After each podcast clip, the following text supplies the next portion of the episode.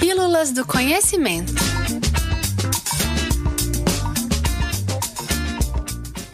Como funcionam os telescópios? Desde o início da corrida espacial, no século XX, o ser humano já conseguiu sair da Terra e pisar na Lua. Mas nossos olhos para as distâncias maiores no universo continuam sendo os telescópios. Hoje, temos potentes equipamentos enviados ao espaço que aumentam a imagem de corpos celestes e permitem que os astrônomos estudem mais a fundo estrelas, planetas, galáxias, buracos negros e tantos outros objetos que não conseguimos ver daqui da Terra. Você já parou para pensar como funciona um telescópio? Bem, nós do espaço vamos te explicar. A história do telescópio começa em 1608, quando o holandês Hans Lippershey construiu uma luneta com lentes de óculos. Ao saber da nova invenção, o italiano Galileu Galilei construiu um equipamento com tubos e lentes que foi aperfeiçoado entre 1609 e 1610. O cientista o batizou de Perspicillium, que foi apontado pela primeira vez ao céu. Com a luneta, Galileu conseguiu observar diversos corpos celestes, como a Lua e Júpiter.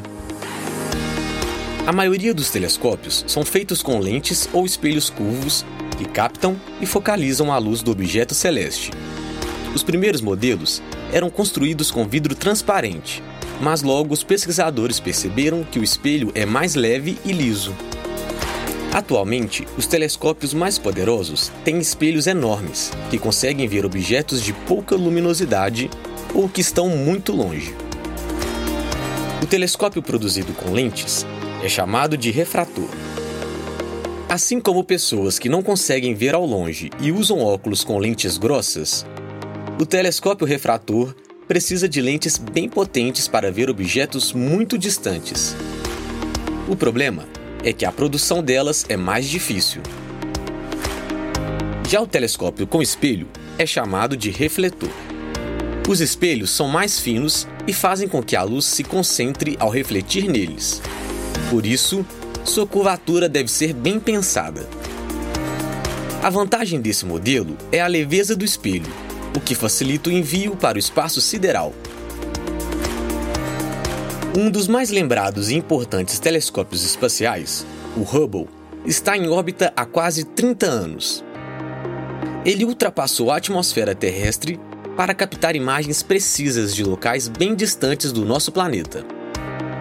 O Hubble fez contribuições importantes para quase todos os campos da astronomia, desde o estudo de planetas e a análise da evolução das galáxias, até a expansão acelerada do próprio universo.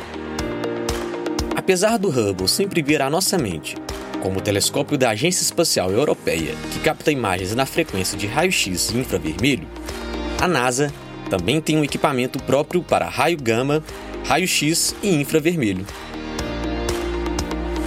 Se você curtiu conhecer um pouco mais sobre os telescópios e se interessa por astronomia, fique ligado no blog do espaço e aqui, nas Pílulas do Conhecimento. Toda terça-feira com conteúdos novos para você. Para mais informações, acesse www.ufmg.br barra Espaço do Conhecimento sem cedilha.